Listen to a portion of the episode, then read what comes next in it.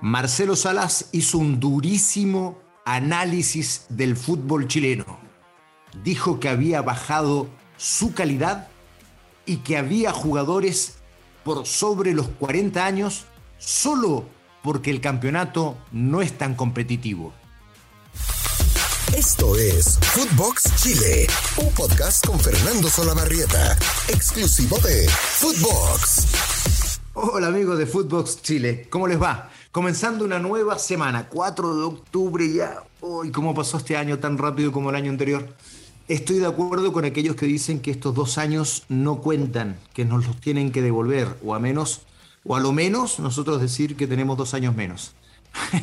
es lo que nos conviene para los que ya estamos en los 50. En fin, vamos a hablar de Marcelo Salas. Sí, en un ratito. Espérenos, porque yo sé que siempre también eh, es agradable para ustedes saber qué está pasando con el Campeonato Nacional. Fecha 24 de 34 comenzó el día sábado con la victoria de Católica sobre Calera. Duelo de escoltas del liderato. Era muy importante y Católica fue a ganarle a Calera allá. Una lástima, Calera nunca puede confirmar la, condición de candidato. Católica sí, y ya está al acecho de Colo Colo. Un Colo Colo que le ganó a Palestino por dos goles a uno en el día de ayer. La U se enredó de nuevo, ganaba 2 a 0, terminó empatando con Antofagasta 2 a 2.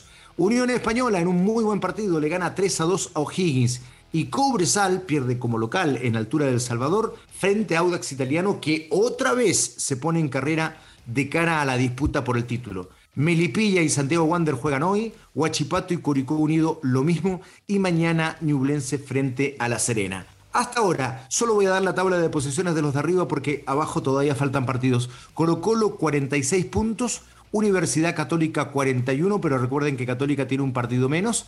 Audax Italiano 41, ojo con Audax. La Calera 41 y después viene la Unión Española con 36 puntos, la U con 34, Cobresal con 32, hasta ahí posiciones internacionales. Pero vamos, vamos al tema de hoy. Vamos al tema de hoy. Porque Marcelo Salas dio una entrevista a una revista, me gusta citar las fuentes, por supuesto, es lo que corresponde para valorar el trabajo de colegas, a la revista Tribuna Andes. Y allí habló con dureza del fútbol chileno. Lo hizo con respeto, de hecho, claro, él es un exjugador y aún mantiene los códigos. A algunos no le gusta que hablemos de la palabra códigos, se asocia, no sé, a la mafia, en fin. Bueno, mantiene eh, de alguna manera eh, los reglamentos internos, en fin, como ustedes lo quieran llamar. Entonces, eh, habla con mucho respeto. pero bueno, dice cosas importantes.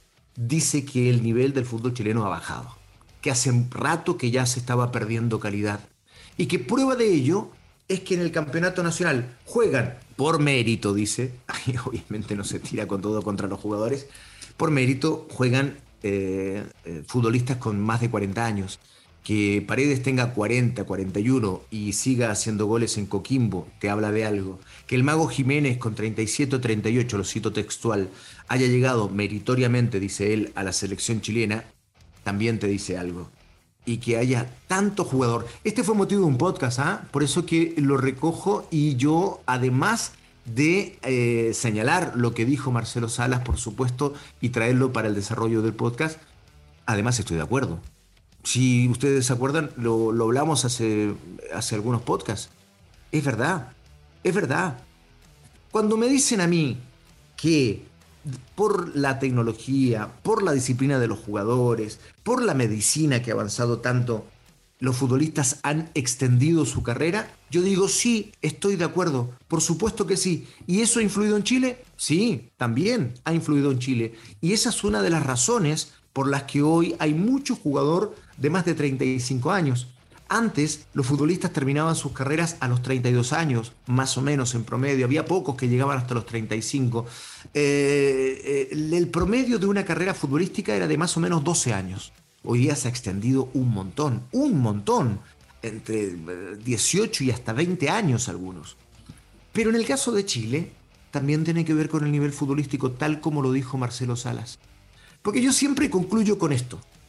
Yo concluyo con esto. Digo, para cerrar este tema inicial, digo, es verdad, Ronaldo tiene 37 para 38.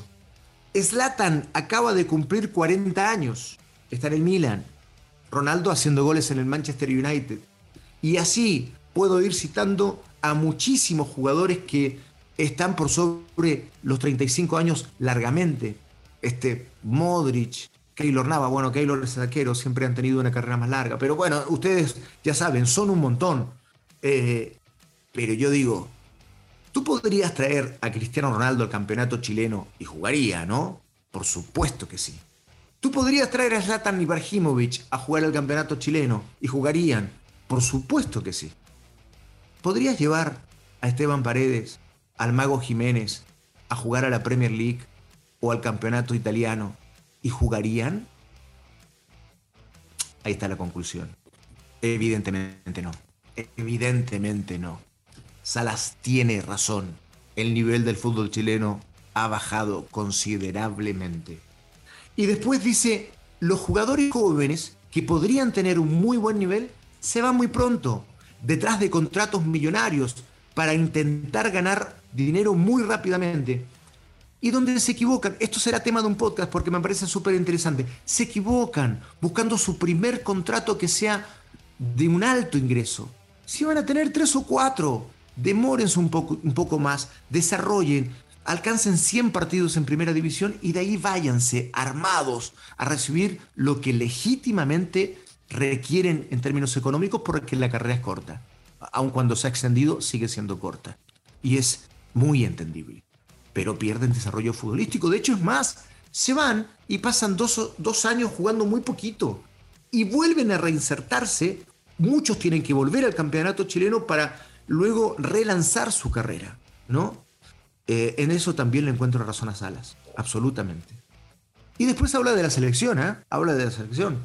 Y dice que eh, efectivamente hay jugadores, que no hay mucho recambio, pero que hay jugadores que han tenido que dar esta vuelta. Linkea esto de la selección con lo que estábamos hablando recién, que como los jugadores jóvenes de alto nivel se van muy pronto, se pierden, estos dos años de recambio se hacen necesarios para la selección y los recuperan evidentemente dos temporadas después.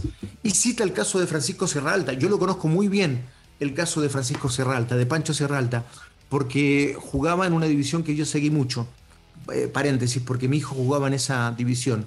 Eh, en realidad eh, jugaba en el año 97, pero llega un momento, pasado los 17 años, en que juntan las divisiones y allí se juntaron la 96 y la 97. Era una generación dorada en Católica la, de la, del 97. Estaba Jason Vargas, eh, Carreño, estaba Lobos, estaba Pancho Sierra Alta, el Catuto Rebolledo, en fin.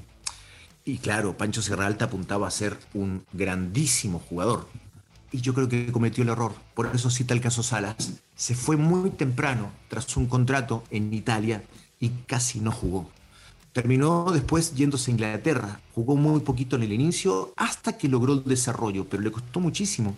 Pudo haber comprometido seriamente su carrera.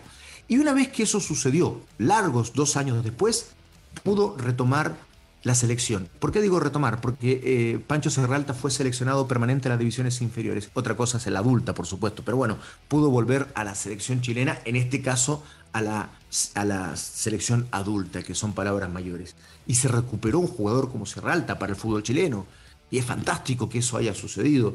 Pero ¿cuántos de esos chicos no han tenido el mismo final y se han perdido?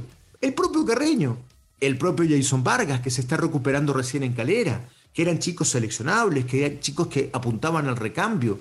Y así cuantos otros. Valver Huerta, que es de una generación mucho anterior y que también apuntaba a ser el nuevo defensor central de la selección chilena. Y se fue muy rápido al Granada, prácticamente no jugó, se demoró muchísimo, volvió, anduvo en Colo Colo, no jugó, le faltó el desarrollo aquel, los 100 primeros partidos en primera división que son tan relevantes. Bueno, hasta que logró relanzar su carrera en la Universidad Católica, pero pudo haberse perdido también. Por tanto, estoy completamente de acuerdo con Salas, completamente de acuerdo con Marcelo Salas. Por cierto, un emblema, uno de los mejores jugadores del fútbol chileno. Por eso, cuando Salas habla, hay que escucharlo. Y en este caso, tiene toda la razón. Ha sido nuestra cita de hoy. Claro que sí. Footbox Chile, lunes, miércoles y viernes. Nos reencontramos, por supuesto. y síganos en, nuestras eh, redes sociales y en todas las plataformas estamos con ustedes. Muchísimas gracias por estar ahí del otro lado. Footbox Chile, un podcast exclusivo de Footbox. Abrazo para todos. Buena semana. Chau. Esto fue Footbox Chile con Fernando Solabarrieta, podcast exclusivo de Footbox.